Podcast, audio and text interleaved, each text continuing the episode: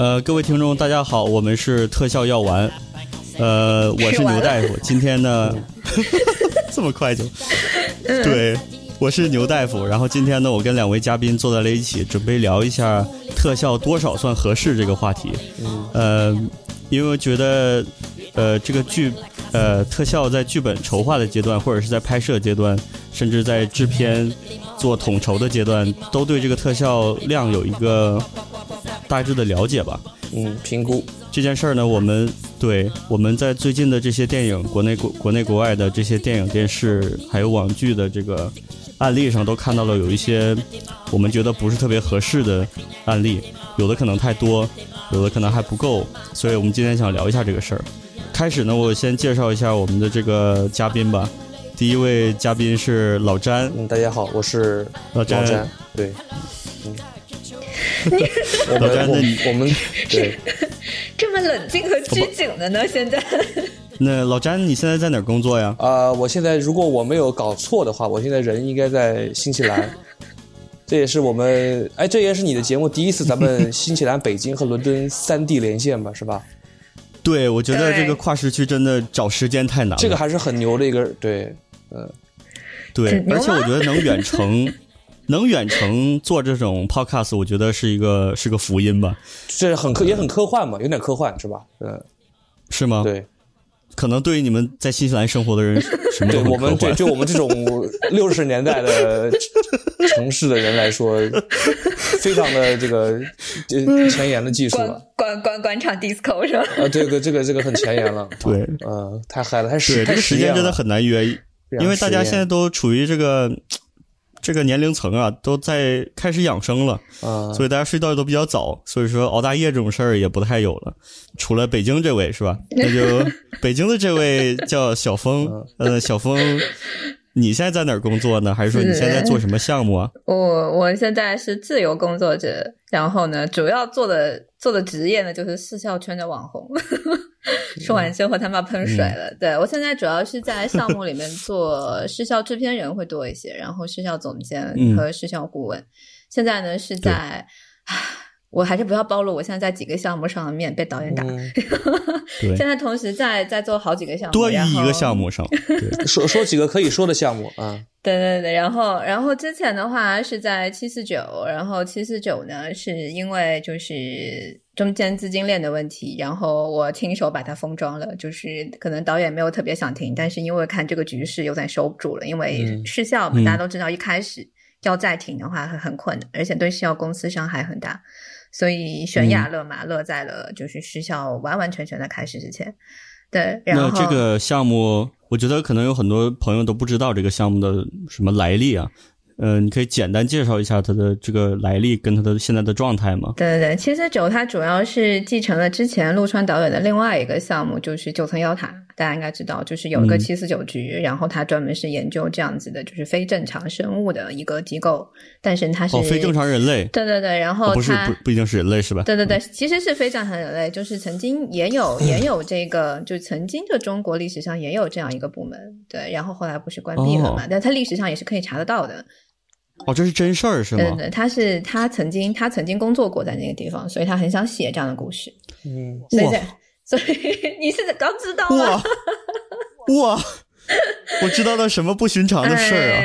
在中国了有点像那个国外有一个那种叫 SPK 还是什么，就是那个研究那个对对对对对，就是很像那个最近比较像的，其实像哪个呢？就是像那个 Umbrella Academy。就是他们有就异能嘛，就是每个人的状态都不太一样。七四九它其实是这样子的一个大概这样的一个机构嘛，是像 X 档案一样吗？对对对对对，会像会像，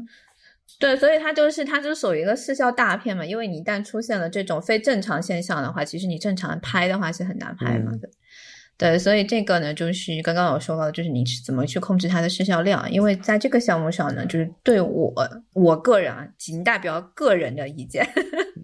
嗯，个人的意见是这个量有点大了，而且就是概念对太难，概念不是不好，概念非常的好，非常的国际化，但是对于中国这样的体量的电影来说，它大太大了，对。对，然后就现在目前就做一些比较中规中矩的剧，就是那个叫什么，嗯，胡梅导演的做他的那个失效顾问。那么这个呢，就反而做到了一个比较正常的状态。我们根据根据已有的预算去调整，呃，我觉得那个叫什么？我觉得对调整我们的预特。效顾问，特效顾问是一个非常具有中国特色社会主义的一个一个职位对。对对对对，但是你知道，就是呃，中国的视效顾问，他跟海外的视效顾问有点不太一样。海外的视效顾问其实更多的是视觉上的开发，就是我应该用一个怎么样的风格和形式，或者是我先把故事版的大概东西定性下来之后，嗯来确认说它的预算到底要花多少钱。嗯，但中国是因为这种影视的工业化决定的吗？因为有这个工业化的基础垫底儿。对对对，但是中国的视效顾问反而变成了是说，我在这个剧本的这个量上是不是跟我的预算匹配？他做的更多的是制片上的活，就是可能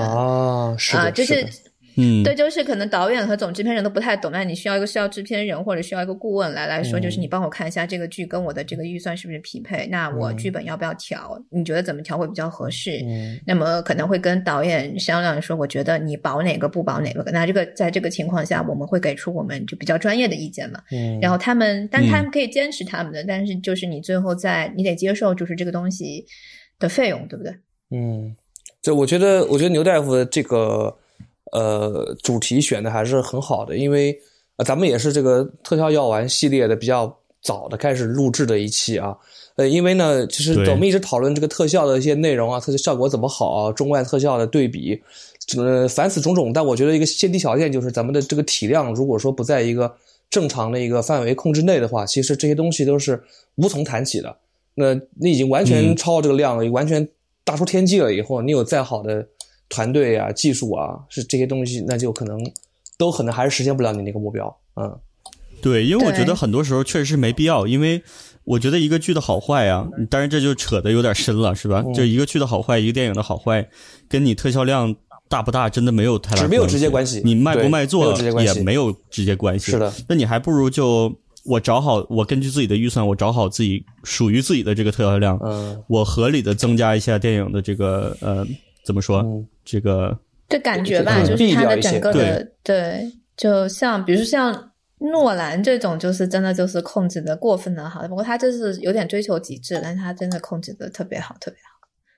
呃，那个老詹刚才跳过了一下老詹的介绍是吧？嗯就是呃老詹现在在哪儿工作啊？对我在新西兰的维塔工作室工作，维塔 dig digital 啊啊，呃，做在合成部门工作。然后呢，我就不是做模型的那边的，嗯不是，对 这是 workshop，对对我我不是手工业的对，我是我是排字工人 compositor 排字工人和合成师傅。呃呃，然后对然后我去年呢，呃，参与了国内的一个做了一个片方的时效总监，就是呃《合成二》，前后有大概两年的时间。呃，所以呢，就是可能对这个特效体量的这个事情，呃，体会也是比较深刻的吧。所以今天特别嗯嗯，特别高兴和牛大夫还有高老师，哎，咱们咱们说这些干嘛呀？这是高老师，就是 对对，和你们这个两两个两个混球在在一起，这个有机会再聊一聊天。对，因为我听说这个项目，呃，我还没看过，我看过一个片段，嗯但是那是我演的，对我。这个特别你演的那段片段 太好了，就你和生二一共看了十秒，就是为了为了我对我大。概这，但是这十秒看了能有上千遍，所以可能啊论时间上来看，我已经看过这个剧了那了。我觉得你你你就是想他，对不对？你就单纯的想他，然后就一遍一遍的播。对，我就脑子里边就出不去了。我我跟你说，我我是我朋友圈里边有很多人像你一样，就是就他点开爱奇艺，他只看就我演那个，演完就把它关了，就再也没有看过。然后我问他什么对，大家要是不知道的话，这个《和山二》里边有这个视效总监自己演的这么一个什么角色呀？那是一个副官，哎，他第几集军官我都忘，了一个，副官。哦我真的忘了，好像第六六集第六集第六好像是集第六集，对，第六中间一集，点，嗯，对对，所以你这种就大家从想想从这个后期转前期的，还是有路的。啊，还是别转了，对，这是 还是有路。太 很，嗯，咱咱咱不要不要扩展这个话题，咱们这这个，对，别别好别别谢谢支持跑题了。反正《和谢谢山二》这个事儿，我们一会儿再聊一下好。好的好的，呃，小峰，小峰，那个还有什么其他的项目最近接手的吗？最近嘛，说的这些最近嗯马上会开一个新的政治任务，跟金刚川会比较像。对，然后但是只是时间上没有金刚川那么着急。嗯，目前来说的话，在等最新的安排和档期，一旦确认了之后的话，我就要进组了。而且我们的导演那三位导演真的很恐怖，我不知道 啊，又是三位导演，对，不知道如何弄。对，这个等哎，对，当时好像就是前呃，我忘了《金刚川》是哪天上的了，是去二十三十月二十三号，对对，前前两天对，然后突然间就被刷屏了，我的朋友圈。就所有人都在转这件事儿，然后基本上口径都还挺一致的吧，就是说这个特效做的还不错。对对对，我看我当时看着我也挺震惊的，因为之前听说这件事儿的时候，我觉得实在是太神奇了，居然是可以前期跟后期齐头并进，然后还是在这么短的时间内有这么大工作量，同时动用了好像全中国多少家特效公司？我看那个列表超长无比。对，二十家特效公司吧，然后三家应该有三家韩国的，然后其他的是。中国的对，然后呃，视效正巧我昨天有采访了一下，就问了一下，就是视效公司莫的老徐，嗯，呃，他们大概做了四百二十个镜头，然后 VHQ 大概三百多个镜头吧，加起来可能不到八百个，对，但是还是时间应该来说还是挺赶的。我看制作人员那个名单密密麻麻的，嗯，这个还是挺厉害的，因为呃，无论是从呃，无论这个片子怎么样，我现在还没看，我也看不着在这儿。无论片子怎么样，我觉得从执行的这个统筹的角度来讲，这个片子在后期这部分真的挺厉害的。嗯，呃，能这么短时间内完成那么大的工作量，呃，这个在好莱坞也是也是没听说过的一件事。对对对，好莱坞惊着了，一直要跟我打电话说问我这件事情是不是真的，我说是真的，没啥质疑的，就是真的。七月开始做，十月上。嗯，中国人，中国人还是应该说。骨子里还是有一个集体为集体奉献的这么一个精神在的，这个是西方人做不到，可能也无法理解的。对对对对，就是还是就牺牲自我，还是挺团结的，非常团结。虽然说大家都知道难，但是也都对都认了，而且也都做了。嗯，这祖国的这种感召，他们我相信可能就是是高峰说的这个这样的一个题材的一个项目，可能也某种某种程度上是激发了大家从业人员。这样的一种情怀吧，对对国家的一个情怀，我觉得这我相信这个还是比较真挚的。这个和呃预算啊和技术很多东西其实都没有直接的关系，是大家的一种情怀，对对呃一种比较特别的一种类型的电影。对，它有个前提。对，嗯，这个事儿之后我也想呃看有没有机会能聊聊，因为我我特别好奇这在执行层面到底是怎么操作的，我这么怎么能这么快是吧？那还有其他的吗？还是？还有还有还有 C C G C G View 的那个 公公众号的 各种公众号主人，对对，大家没有关注这个 C G View 的话，可以关注一下。嗯，谢谢谢谢大家给我打广告。嗯，如如果一个人一个特效从业者说他没有看过高峰的这个文章，或者说没有听过这个人，说明他还没有真正的入行，对，入行不深是吗？对，根本就没有 入行，没有没有入行，嗯。那我们呃刚才也提到，就是说老詹呃在呃国内参与这个《河神二》的经历。那你在这个剧，这是网剧是吧？对，是一个网剧，二十四集。你在这个网剧中充当什么样的角色呢？呃，我是视效总监，然后总呃准确的来讲是片方的视效总监。对，就是和先功夫他们呃就这个承制方这里一起。工作的，然后帮助管理，呃，特效的这个这个质量和进度，还有就是，呃，去帮助他们实现他们要的一些一些效果，帮他们把关啊。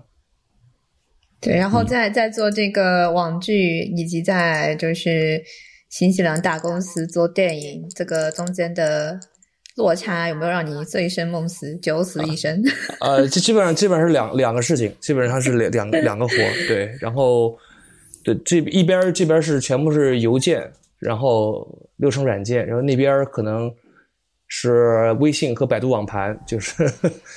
但但后来后来好了，后来我们有了一个流程软件，然后好了一点，应该说应该是很，但是我我得我得我其实一开始回去做这个事情的时候，我就做好了这个心理准备。呃，尽管如此，我觉得还是有点这个措手是吗？措手不及，还是不够。对，做了这么多的这个动员，还是不行。呃，中间有一度真的是，但是后来还是还是还是做好，就就得还是得适应，还是妥协。呃，我我我我有个我有个体会，我可以放在前面说，就是呃，我们一直老在说啊，说咱们这个，因为咱们其实三个人都算是有一些这个海外的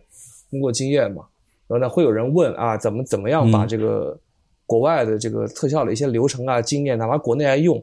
但是我其实做这个项目有一个体会，就是呃，完全用国内的方式和国外的方式都是不对的，因为国外的方式其实很多时候在国内很不适用，行不通，对行不通。但是用不了你，那你是否就就此放任，就让国内的这样一个不是很健康的流程和工作方式随他去呢？你你也不能这样。对，所以最终的结果永远是第三种。反正最终就是每个项目，我像高凤年也有体会，就是就每个项目最后就哎，最后形成他自己独特的一种对对对对对奇异的生长方式，他竟然活了下来。我这这个嗯，对我之前在我文章中写过，就是嗯，就是在什么所谓的框架的边缘行走，但是你也不要框架太歪，不然你会掉进去。呃，有一个基本的压线，对压线有一个基本的原则，就是可能拿这个。真的，这就是中就是中医为主，然后西医调理这种，这种这种感觉，慢慢的哎呦，中医为主，西医调理 是这种感觉，对，啊，对我之前跟他说，我说导演这种想法的时候，你就说你不可能，你就不要说你不能有，因为他其实没有见过更有。低的就工作方式嘛，所以就是在这个层级上，他也不想改，对吗？但他本来不想改，所以我们可能会根据他的这个工作习惯去采取一些比较极端的手段，对，所以就是可能会大大胆的设想，就是大胆的设想，如果这个事情要成立，我们应该怎么干？而且不太偏移，不太偏移到我们就是我们真正所谓的流程中，探索一个新的一个方式。因为这个工，你刚才说了一个词，工作习惯这个事情不是一天两天养成的，而是这种意识。就跟那个踢比赛的时候，足球和篮球比赛，它那种意识啊，其实它不会一天形成。而且，这要求并不是说咱们主要几个角色，比如主创，比如说导演、制片，要求基本上所有的人，就包括执行制片，哪怕是就是这些，呃，帮 DIT 啊，或者这些相对来说就是比较中中层这些这些工作人员，他们一块儿要有这样的一个意识，这是这是非常非常难的，这是一个很长的一个挺难的，挺难的。对，所以就是。就是那个叫什么，一般就是我们很多就工作人员，就因为我现在是在甲方比较多了，就是以前是乙方的身份，以前的乙方的身份当然是会骂说啊这些对吧，就什么都不懂，然后你们要搞什么？但你在甲方待时间久了，就是叫你的责任就是得教育市场和教育他们以及培养他们，所以就是苦口婆心一点点来，就是因为他们是你以后的金主，你把他们就。骂到了就是墙角边，那你之后还要不要活呢？所以工作肯定得是得让他们还是要要舒服，而且我们讲白了，原则上是还是个是个服务行业嘛。对对对，我们其实服务对，我们是我们是服务行业，对，服务人员哎，服务人员对，什么什么姿势都可以，对，只要你开心，嗯，对对对，是这样。这也是我一直想做这个节目的原因。呃，第一是我觉得这个 lockdown 有点无聊，我想找人聊聊天儿。但是我其实每次我觉得跟大家聊天呢，都有一些收获吧，无论是关于人生还是关于行业的，呃，尤其是跟国内的还在工作的这些人，呃，每次都会有一些新的。不一样的信息在，然后我觉得中国其实确实缺少这么一个怎么说平台，呃，但其实文字类的有很多，比如像呃小峰的这个 CG View，但我觉得像作为这种 Podcast 的形式，我们大家一起坐下来聊聊深聊聊这种心里话，对，呃，尤其是这种特别不受拘束的这种形式，我们几个人对谈的这种形式，呃，我希望能聊到一些比较有用的、有价值的内容，然后。就真心话吧，让大家听听。然后就像小峰之前说，他作为特效顾问，呃，我作为这个顾问呢，我该说的话我都说了。但你最后你听不听呢？你还是你要不要采取这个建议呢？那是你自己的决定了。但是我们作为提供信息的人，我们最好还是把我们想说的话都说了。我们我们觉得。使命感，对，确实就是使命感，因为就是你知道，就是对顾问这种活，就是你要是真的看不上我，在顾问期间你开我啊，嗯，大概我就是以这样的心态，就是你开我啊，就是顾问顾问挺好的，对对对，其实可以退出来，嗯，对，但是目目标就是我会把你前面的坑告诉你，就是这个坑你可能会下一二三四五，你那你选择，反正坑都要下的话，要不我们就少少下一些，因为你不可能说每个项目都可以不下坑，肯定都会下，只是说。你不要下你下过的坑就可以了，我觉得这个就有点不太值。嗯。嗯，对，嗯，那回到和神二这个老詹的工作，嗯，呃，你在做这个视效总监，呃，工作要点是什么呢？就是你你的你你在那工作，给你钱是为了什么？呃，其实我说实话，我一开始做这个事情就是觉得在精神上可能会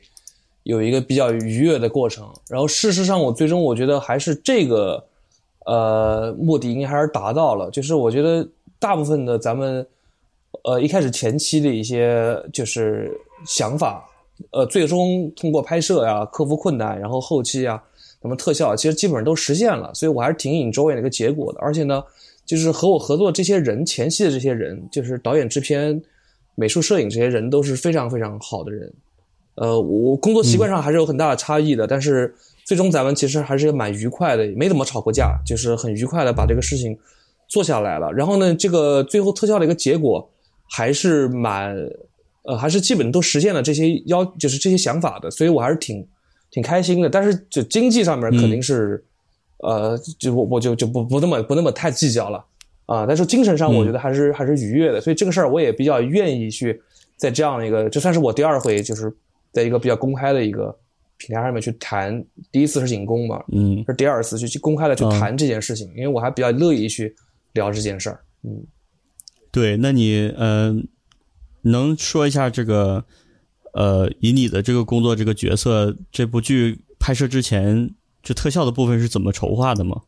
呃，我可以说一些数据，因为数据是可以比较容易说的。最终的话是，对对，呃，一开始他们估了一个大致的一个量，但是我们没有特别专业的特效制片，没有像高峰这样的这个这个角色，就是也是就是总监呀、顾问，然后我们自己这样估的。呃，最终的这个戏一共是两千三百个镜头，就包括哇，包括比较包括比较简单的，包括生物。呃，但是大部分的还是比较简单的，就是这所谓 C 级，国内说 C 级就是场场景延伸对这种大部分是延伸，然后二 D 的，然后有些擦除什么，大部分还是绝大部分是这样，百分之七十是这样的。但是有一些比较难的，有有生物，还有一些呃物理特效，就我看你问题列表也提到了，只是有的，嗯呃，然后其实呢，就是呃最终的这个呃就是剪辑完了以后的量。嗯，比预估的就超出了一些，但是他们也及时补了预算，呃，所以说这个项目呢，我总结下来，我认为就是这个体量是算是一个比较难得的，还算比较科学的这样的一个呃案例吧，呃，然后我还最我我也比较愿意去去分享这些这些经验，嗯，所以这个剧就是在。呃，我们这个话题里是作为一个正面的教材出现的，是吧？我我我我我我觉得可以，呃，我的感觉也还 也还蛮正面的，因为我们我之前做过另外一个剧，我们的市销量其实是这个的三倍，嗯，然后制作周期的话也是二十多集的这种是剧吗？是是剧是剧，四十八改六十，其实实际做四十八集减六十。这可能是一个剧剧的操盘方式吧，因为平台它对时长的要求，这个老三应该知道，就是我平台放一集多少分钟，嗯，然后减二十四集，对，然后那个的话，我觉得制作是制制作周期上，我觉得可能跟河神差不多，但是那个量我也是觉得也挺可怕的，对，对于剧来说，可能做电影的人第一次出到这么多量化的制作，而且。他的那个素材出的时候是出就是 QuickTime 就 MOV 的时候，我就整个人都会比较崩溃，就是啊，就是可能还不是人崩溃，连机器都崩溃，因为就兼容性量太大了，就量太大了。对对对，嗯，对，就按分钟算的时候，我们其实是有管理软件，但是因为像我们几大就主流的制作软件对 MOV 的兼容性其实很差，嗯。嗯，OK，所以就是你知道，就整个整个流程上就是一直在蹦蹦蹦蹦蹦蹦蹦蹦蹦，从头蹦到底。就是所以就是我就做电影的人看到这个剧真的是上头。嗯嗯，哎，那嗯，这个《河神二》拍摄周期从头到尾拍摄了多长时间？拍摄是六个月，拍摄其实也超了一点点。嗯，最早是四个月的，后来拍了以后，因为种种的困难，拍摄还是蛮艰难的。当然我知道，可能在国内来说还不是最艰难的，但是它是真的是挺艰难。中间有过所有人都特别难受的那种低潮的，呃，最后是四个月和拖了一点，变成六个月全部拍完。嗯嗯。那这个拍摄的时候，特效的部分提前是已经都设计好了呃拍摄方案。对，这点是就是我我我特别想强调的敲黑板重点的就是。这个比较牛逼的，这个这个导演，这导演，这个导演和和和和制片制片人，他们是呃非常尊重，从头到尾，从语言上、行动上、预算上，还有想法上都非常全力的去支持特效的。这个其实是一个前提，但是他们这样的一个态度，其实在国内显得非常的可贵，也很很难得了。嗯。啊，因为大部分人其实是做不到这一点的，所以所有的对对对，所有的这些最后这些效果，没有一个是和起初的之间是完全背道而驰的，有变化，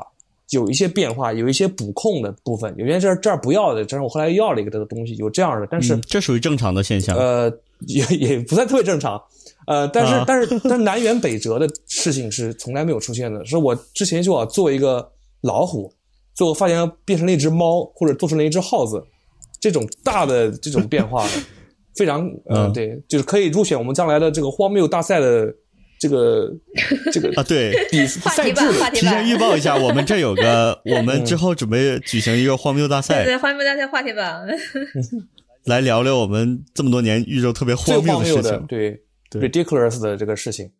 呃，这这样的事情，这样事情完全其实是没有的。但是呢，就是尽管如此，就是我觉得在特效的体量，呃，控制的还不错。然后呢，他们前期这些部门全力支持的情况下，但是这个项目其实让我来看，我最终可以用“很危险”三个字去做总结，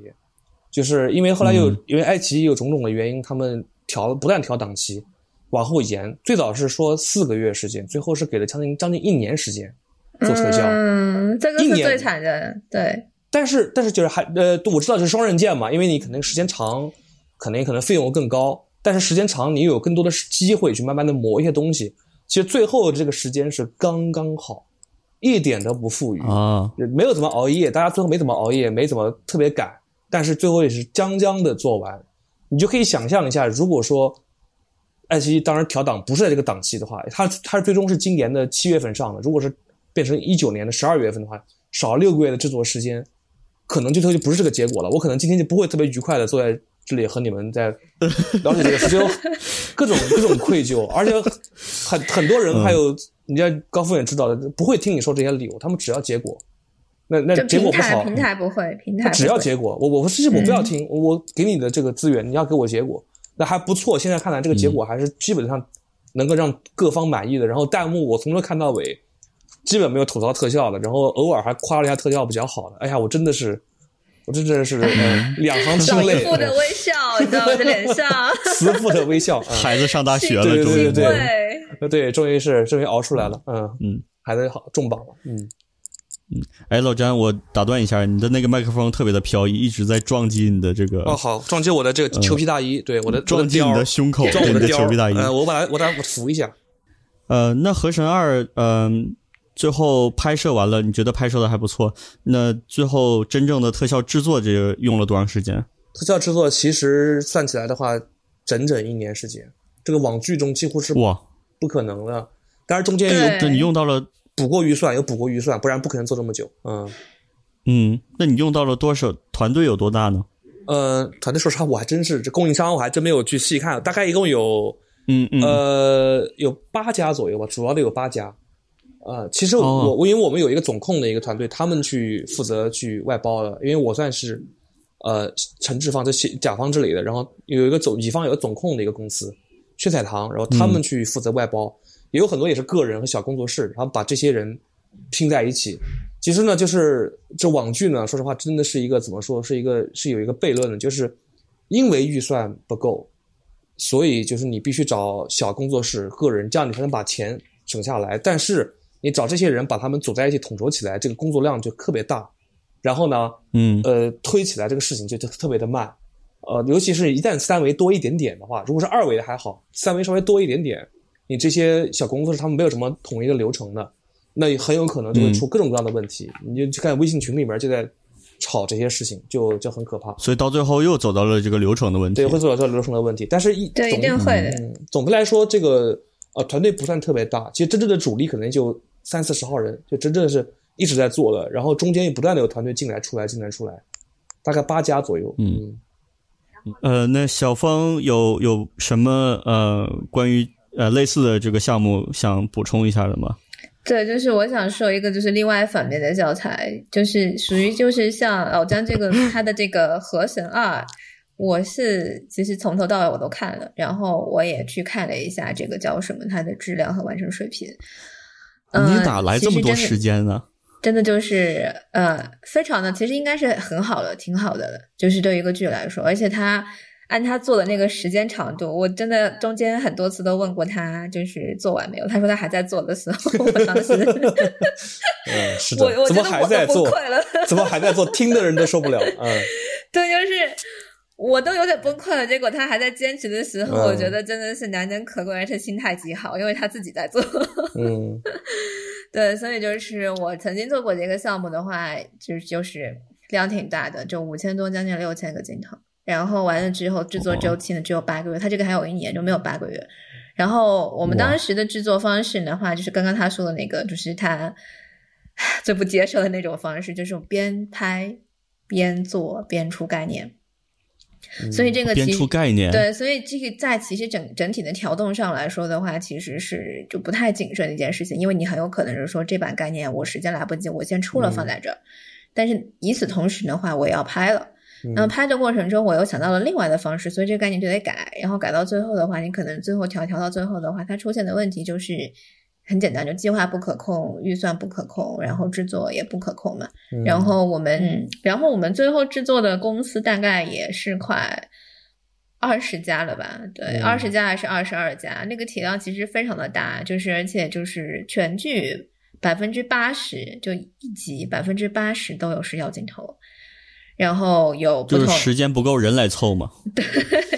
然后就是生物角色特别多，场景镜头也特别多，所以你你就会发现在那个质量上其实没有办法保证，就是你能做完就不错了。而且它是那种浮动式的，可能有些制作公司它能力稍微好一些的，那它的镜头的质量就哎好一些。然后同样，因为你会涉及到就是你这么多镜头的话，你一定会共享资产，共享资产这件事情在失效里面是一件非常危险。极其应该不是非常是集体危险的事情，就是能不分尽量不要分。但你一旦分了之后，除非是像这种好莱坞的公司，就是我一一生气，你不给我你的就是比较技术核心的东西的话，我就复刻一个一模一样。但中国的公司基本上这种能力还是没有的，对，所以就是还是相同的资产给到另外一家公司炫出来就是不一样，对，所以这种情况的话，就真的嗯。就是属于比较难控制，而且很多时候真的就是平台说的算。刚刚老郑说的，就是你说什么周期啊、档期啊，包括电影也一样，就是发行方说的算。因为档期它会有，嗯，就是非常好的收益的一个，你知道那个点嘛？他们做发行的人会非常知道那些点是特别好的，所以在那个层级上的话，其实是基本上我们在制作的时候是以倒推的方式在制作的，而不是像。海外可能他会提前五年规划一个他想要的档期，那中国的制片方式的话是平台给出个时间，然后倒推说这个需要多长时间，这个需要多长时间，你行不行？不行的话你需要怎样？对，所以这种方式对对于实践来说有点困难，就是你只能倒，你不能正，因为你一正就超出那个时间。对，嗯，我们再回到这个正面教材上。好的，好的，老詹，呃，开心一点。这个《河神二》，呃，刚才你也说到这个。制作量，这个特效量，你觉得还挺合适的，是吧？就是，呃，对于这部剧来说，那如果再给你一次机会的话，你有没有什么再重新做一下这部剧？呃，首先，首先我不会接受这个机会，有点累是吧？我不接受这个机会，这个机会，机会我不会，不会，我谢谢，谢谢，呃，很好，大 没有，我的意思就是说，给你重新。呃，你当你有了这个经验之后，如果再给你一次机会的话，你有什么想改进的部分？呃，只有一点，对你说这个话，我觉得有一点可以改进，就是呃，我们当时这个戏呢，我们应该说，虽然就是麻雀虽小，五脏俱全，就是基本的流程的架都还在的。比如说，剧本是基本上拍摄前大概呃四个月左右是完全定好了。但是可能台词要再再调整，但是基本上的特效部分他们全写好，先写好了。因为导演知道特效要尽早定好，这我跟他说了，所以他很早就写好了特效的这个部分。所以我们就呃先有了剧本，然后呢分镜头也很早定好了，然后呢也做了这个预演，然后重要场子做预演，嗯，其他场子不是很重要的肯定有分镜。所以现场咱们基本上都是按照这个按部就班的，按照这个分镜预演去做。但是我们有一件事情没有做，就是没有做那个 post vis。就是这个这个戏结束戏结束以后呢，这个素材呃剪辑，就是还剪辑还没有完成的时候，其实这个时候特效不能闲着，就是因为一般来说，哎呀杀青了，然后到这个剪辑给素材中间会有一段好像特效公司看就终于完事儿，啥也不想对干了，开开心心的一个时间，但其实你这开心是有代价的，其实这个时间应该利用起来做大量的 post ways 去给到剪辑。就比如说是这样的，就是我们有一场戏是那个很多的这种，他那个主角郭德友产生幻觉了，产生幻觉之后呢，因为太多层拼在一起的，他有那个有那个什么烛光啊，有蛾子，还有人，还有怎么样，有四五层。那么这种四五层的素材拼在一起，那剪辑师就根本就懵的，他看到分镜，看到素材，他不知道该怎么拼。这个时候就就是没法想象，是吧？没法想象。就这个时候呢，比如绿幕呢，你就放那儿绿幕，你就剪进去就好了，然后出给特效，大概还能也根据表演才能控制这个节奏。但是这种东西，尤其是我们还要后期的做一些镜头摄影机运动的，后期做 camera 的这个移动的，所以他也不知道这个 camera 移多快，他呢就大概其对剪了一个，然后就给了我们，给了我们以后呢，我们就按照这个做，做完了以后，导演就发现，哎，这个节奏是不对的，这儿快了那儿慢了，嗯，一直到特效快做差不多完了之后，才发现这些问题。好在呢，这些呢基本上都是二维素材，然后那所以呢就是抠像啊，多个几帧，然后调来调去，基本上也就做完了。但你想象一下，如果这是一个三维比较重的镜场次的话，那就很悲惨。这是可能是我自己的一个责任，我的一个问题就是很多场次 post face 看似是浪费了时间和精力，但是一定要做。做完之后，你给到了剪辑这样的一个参考以后，剪辑根据你的 post face 再去做，包括去做做这个报价。因为我知道，因为因为高峰做的院线项目更多，院线项目是肯定要做 post face 的，因为你的报价要对对对，很精准。一定一一定要做，因为定检要有 post。因为那而且海外的制造公司，你没有 post base，人家根本就不接你。你给我一个素材，我不知道你要做成什么样，我没法报这个价啊、所以这个是对对，是就是就是我觉得唯一一点就是说，《和声二》这个网剧和院线和好和国外的大流程中有一环不一样，嗯就是这个 post base 当时没有做。不过你说到这个，我想到了，平时我们在接到一个镜头的时候，我们看这个 previous，我们都我们都不会说叫它叫 post face，我们都会说哦，这个 previous 怎么样？你看一下 previous，看一下节奏，大概体需要什么。但其实真的，从我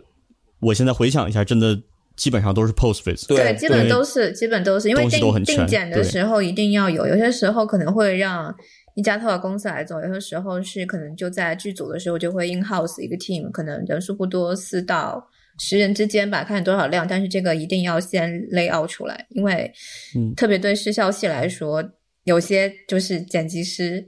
他不会剪视消息的时候，他看不到，他真的剪不出戏来，所以一定要做。嗯，这真的嗯是另外一门手艺吗？对对对，就是我觉得它真的是另外，是真的是另外一个一门手艺。对，就一定得把得把这些这些预言，得这些这些预览，就是这么个词儿吧，得把素材带上，得把拍好的东西带上。就是自己脑子里的事儿都得外化一下，是吧那个？要不然对，而且谁知道你在想什么？我在我在维塔有时候那个 post 的位置做的呀，我做的就就基本上都做完了，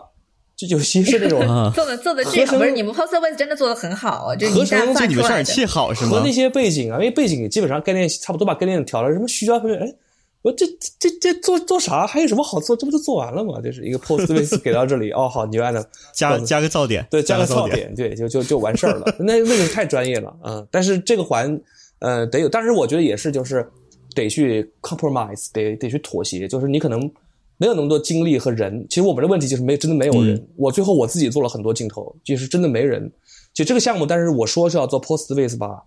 你真的要做，可能也只有我来做，或者我顶多我最多我带一个合成师，我们两个人选择性的吧，你可能不会全都做，但是有对，嗯选择性的去做，这是可能会对剪辑节奏造成很大影响的。Post base 一定要做，而且一定要像很认真的像做这个做镜头一样去把它做出来，而且对对对。带着导演一块儿去去嗯。去去认可这个 post base 的结果才行。嗯，因为剪辑真的对这个特效制作有很大的影响，因为你多剪几帧，少少剪几帧，就会，你你起码你要根据这个一个固定的镜头时间来设计你，嗯，呃，无论是特效还是动画，在里边是怎么走、怎么动的嘛，是的，所以对这个节奏感还是挺重要的。嗯呃，那你《河神二》中有没有呃，你觉得特效使用的比较好的案例？我个人特别喜欢那种四两拨千斤的特效，你知道，我特效还没花多大功夫，然后就把它用在了最该用的一个地方。就这个东西实拍死贵死贵，但是特效做就比较简单。我知道有很多特效，你明明在镜头里边实拍一下就好了，但非得特效做。对，《和声二》其实巧件用的太多了，几乎全是巧件，因为真的是有的时候是没钱。然后呢，我可以举一个例子，我不知道高峰看了，你全部看过《和声二》，全部看完了是吧？对，我看完了。看完了，其实我我不知道你是不是觉得二十四集有个龙船还记得吗？哦，记得记得。其实我估计你能看出来，这龙船还是有点怪的，就那个水和船有一点怪。那个龙船，那个龙船是实拍的，码头是实拍的，但他们是两条，在两个不同的拍摄点拍的，然后最后合在一块儿了。然后，哎，能给我介绍一下这个镜头的内容是什么？就 OK，内内容就是是一个是他们二十四集是一个决战嘛，是一个是一个决战嘛，然后他们就是得，呃，他们在一个欢庆的活动，就是老百天津老百姓有一个龙王大会，就像庙会一样。然后这坏人呢就想搞破坏嘛，把把老百姓全弄死，呃，这么一个很重的重场戏，那他就需要场景里面需要有一艘龙船是沿着这个天津的这个海河开过去的，那么沿岸呢就有百姓在上面，呃，欢庆啊，有一些挂了一些灯笼，有一些这个欢庆的活动，啊，但是呢，我们呢是码头呢是在一个地方，然后龙船呢是在另一个地方，而且我们现实中。它美术不可能搭一条真正的船出来给你在船在里面开水里面开，而且我们那个呃码头那个实拍的点的话，它其实就是一个码头，它没有水，就是它光是个码头立在那儿，然后旁边沿岸是没有水的，是扣是干的，是干码头，是干码头，所以我们需要做出水来，然后把另一个地点拍摄的这个龙船给加进来。所以呢，我想过这个问题，如果说那有很多种方案，那比如说我们可以。现实拍别想了，因为实拍你不可能挖一条新的河出来，让美术造一条真正的船，这都是扯不可能的事情。所以最后的结，最后的我们的方案就是在船在一个位置拍，然后码头在另一个位置拍，把这两条合在一块儿。摄像机怎么对位的？后来是拿了现场的，其实是一个很很很土的办法，就是现场拿了一个对位机。其实我们当时是先拍了码头这这这边的戏，拍完之后把素材拿出来。到了拍龙船的时候，到现场，素材调出来，用那个对位机，其实我还不知道英文叫什么，呃，然后呢，把预扣预把它扣绿幕抠一下以后，直接就放在那个现场的监视器上，录机，然后录完，嗯，然后呢就对着那个东西，现场，然后呢包括三维呢简单追一下，追出大概的一个透视，然后现场呢就逼着那个航拍的人，就按照我们 layout 摆的那个位置。把船给我贴上去，而当时拍船是什么时候拍呢？是凌晨五点钟拍，就是每次排到我们要拍船的时候都是凌晨五点，还有两个小时。二人当时是冬天，还有就是冬天冬天还好，天黑的晚一点，就是大概六七点，就天亮之前要把这个拍完，然后凌晨五六点天特别冷，然后呢我们就要逼着那个航拍师对着我们的那个绿幕，还有我们 layout 那个线。或者哎，往左，往左一点，哎，往右一点，然后就这样贴上去，然后把它。所以你是给了他们一条曲线，让他们按照那个曲线飞，按照曲线飞。因为你船在开的时候，它有透视变化呀，你不能说是我太难了，不能说我二维把摄影机这样就这样这样推上去，那是个片儿啊。所以船，但是好在船开的很慢，所以呢就要让它沿这个线呢，而且这个线我们在现场画好了一条这个摆了一条线，所以把现场的线尽量对上我们画面中 layout 的那个线。两个透视大概对差不多，妈，人工人工的 motion control，人工 motion control，我没见过，我没见过这样的操作，没见过这样操作，因为我知道，就是这个预算呢，就是做一个全 CG 的船和人是不可能的，肯定做不出。那这个我我插一句啊，这个在正一个正常的流程里，一个有钱的流程里，这肯定是要三维做的，因为你这个两边让航拍师按照你这个曲线飞，还是挺，但这么这么没钱嘛。反正最后呢，我觉得这个结果呢，就是应该高峰看得出来，但大部分观众其实没有太 distract，没有太注意到。对对对，不是专业观众的话，就是我说视效专业方向的观众可能。而且比较黑，它也比较黑，所以呢，就是说船呢和水还有这个码头的关系没有那么明确。如果是白天就完蛋了，但是是个晚上。就最后算是过关，还好是个晚上是吧？所以，我是我让这个正常的观众都在看脸。对，然后我我我就和我就和导演说说这场戏，请你把它变成夜戏。然后导演说可以，没问题，就变成夜戏了。然后拯救了我们。这个上他是算是算是过了关，没有坐三维的船，所以三船及船上的舞蹈演员，而船上还有人跳舞，而那跳的舞啊，跟你说全都是你穿着这个京剧服装在跳的，你想想那布料结算，你你想象一下，那是不可能。所以你们那个那个团真是复杂的够够的。必须是实拍，所以是这样子是实拍出来的。然后两个实拍对到一块儿，然后算是最后是，啊，中间我中间我还帮着 K 了很多动画，就用 Color Pin 在合成里边 调那个透视，因为航拍透视还是不是很准。最后反正凑合齐，算是算是对上了。我们也做了一条三维的船，我们也做了条三，但是精度很低。然后我们去比对，就是后期的部分的时候，去比对那个实拍的，然后我们看一下到底差多少，然后我合成里人我就能知道啊，我怎么去拽这个透视。那最后基本上算是，我明白你的意思，就是先三维里面做一个可以比对对凹的一个一个 OK 参照那个 reference 再参照。然后呢，还有就是他们那个码头的基本的数据都是非常准确，就是码头长多少米，船是多少米，吃水深度多少，这些东西都是都是很准的。那最后真的是谢天谢地。过关了，就那个时候过关了。所以这个镜头用了多长时间把它弄完的？这个镜头一直到最后这个片子上线前才做完。老张默默的在做扩，在在拽扩那片。对 对对对，就是这中间拽拽了很多，但是这个也是得益于就是呃导演的专业程度，就是这个田里真的是很厉害，就是他他基本上我跟他说就是说，因为咱们这个拍摄很特殊，所以这个船的这个动画呀。所谓的动画打个引号，就是其实是就是我们在二维对出来的这种所谓的动画，然后呢，我就大概对好之后，真的就不能改了。然后呢，因为我们还要去再重新做三维的水面，还要做远景，他说没问题，他说看了基本上看看，哎，这个一致好，他就真的就不会再改了。之后再跳的反馈基本上只是针对于水和背景的，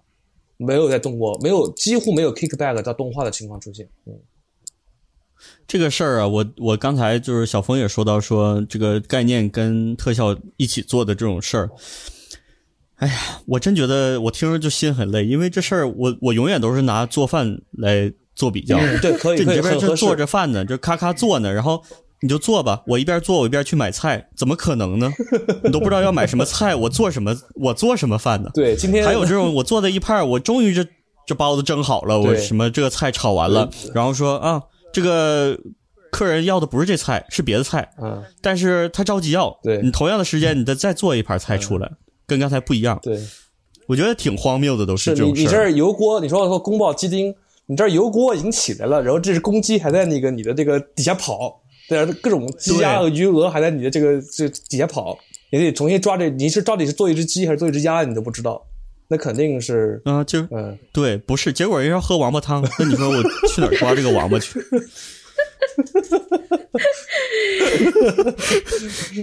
是是这样，行，我这我这草吐完了，然后那个，哎，很好的解一下心里这个憋闷的气氛。很好的比喻，很好的比喻。嗯，这种这种事儿海外要少一些，国外国内也在进步吧？嗯，呃，行，那我们下面聊一下这个。我这写的是各类常见的特效，真正难度是怎样的？嗯，呃，因为我知道很多呃，尤其是不是做特效的人，可能对呃各各种类型的这个特效的难度没有一个特别直接的呃了解。嗯，对。那呃，从你们的角度来讲，你们的经历有没有一些特效？你是想出来解释一下，说这个东西到底有多难呢？嗯，我说一点，呃，就是首先我接着刚才高峰说的那个。呃，话往下讲啊，就是你刚才说了有一个做类似于毒液一样的一个效果，然后他们想要一样的东西，然后其实这个难度呢是比较大的。就是我我特别想对收听这个节目的这个呃同仁，就是可能不是我们行业的，但是电影工作者，嗯，尤其是主创导演吗？对，导演主要导演和制片部门的人说一句，就是就目前啊，就是当然我说的不对。你牛大夫，你可以佐证我，就是你可以指证一下。服药，对，就是目前咱们二零二，咱们二零二零年了，但是咱们的这个特效发展应该说依然不是万能的，就依然有很多东西是有很多的这个瓶颈的，做不了的。就你比如我那天我还看那个丁丁在那儿分享，他在他在用特效做一个绳结，是吧？你看到了吗？就他把一个绳子。在那个结算里边，把它打成一个结，然后打越打越紧，就是他他说啊，钉钉啊，钉钉，他说啊，这个这个现在终于能做这个东西了，就是你看到吗？就这么简单的生活中一个普通的东西，一个绳子打成结，越打越紧，这么一个一个物理特效，这个太难了，这个东西，对，都非常难做。所以它真的就不是说咱们什么想来一个，就只要是看不见摸不着，咱们想来一个就就来一个。说哎呀，可能生物好像很难。说哎呀，这个可能啊，这个这个二零二二零一二这个山崩地裂非常难。其实不仅仅就是这样，其实还有很多东西，我们是有些可能会比你想象中的还要再简单一些。但是大部分的情况是，其实真的是很复杂的，而且可能会很需要很多的开发的这个费用。嗯嗯，这就又绕回到就之前小峰做的这个这个工作了，就是失效顾问。顾问对，因为我觉得这个工作很大一部分就是给大家解释说，哦，你要做的这件事儿具体上需要花费多少的预算，需要花费多长时间。呃，这个东西在剧本上呢，或者是在即使在故事版 previous 上，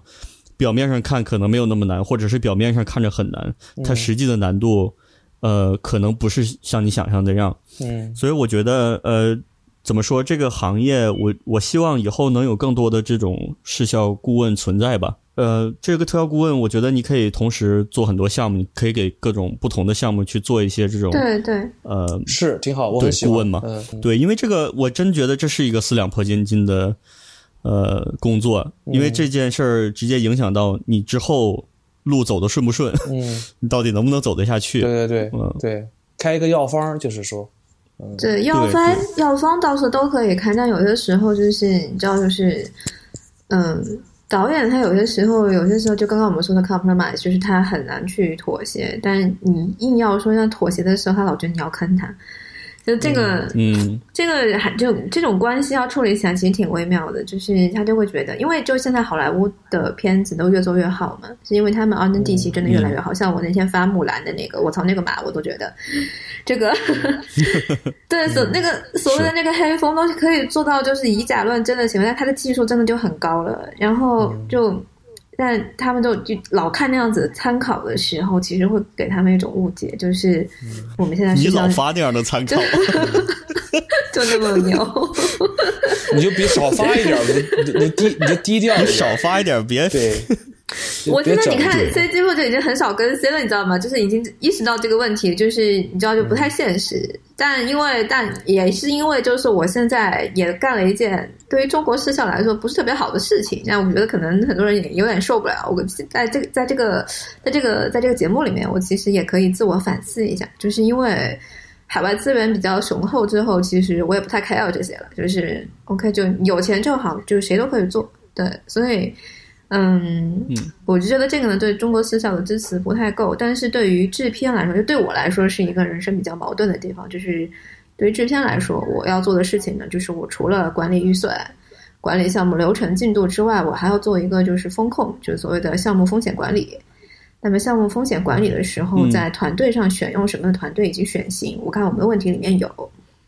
就是怎么去选型的时候，其实我们的第一标准从来都是以安全作为第一标准，而不会是说你的钱怎么样。就是这个钱我可以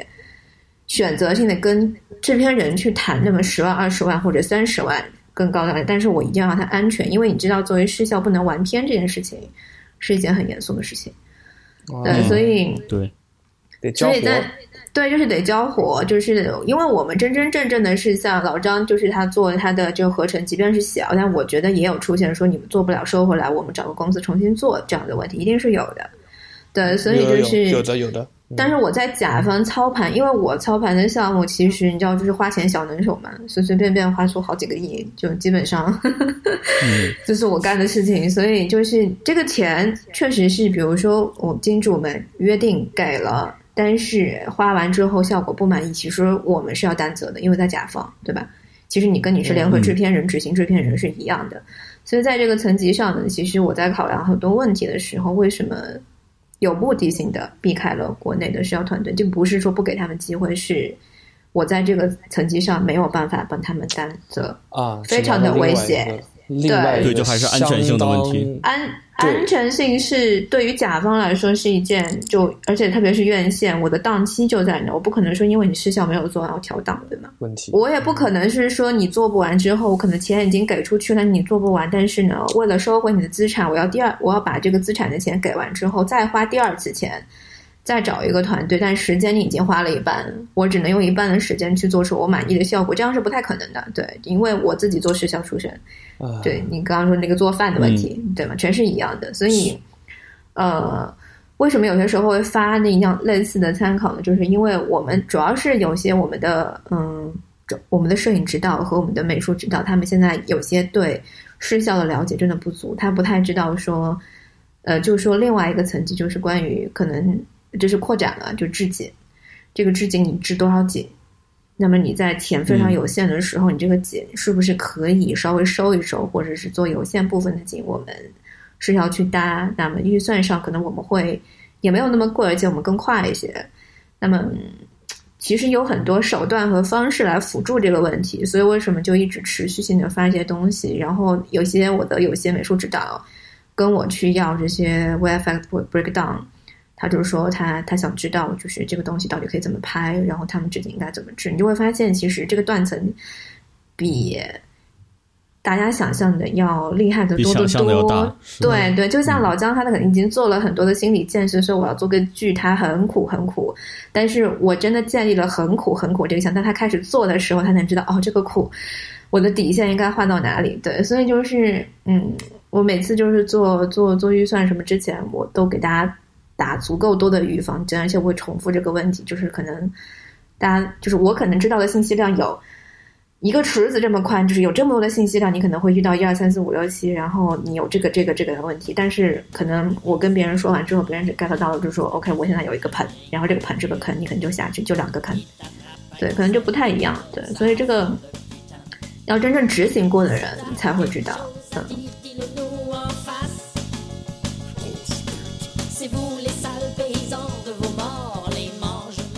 考虑到我们年轻的患者呢，注意力不够持久的情况，我们决定把每一集时长控制在一小时之内，来帮助大家有时间咀嚼消化以及发呆走神儿。如果各位有关于视觉特效的任何问题，也欢迎在各个平台留言，我们会陆续安排嘉宾们在节目中一一解答和讨论。喜欢特效药丸的患者们，也希望能以点赞、转发、打赏等俗气的行为，给予我们灵魂与钱财上的双重鼓励。最后，希望我们能一起学习，共同成长。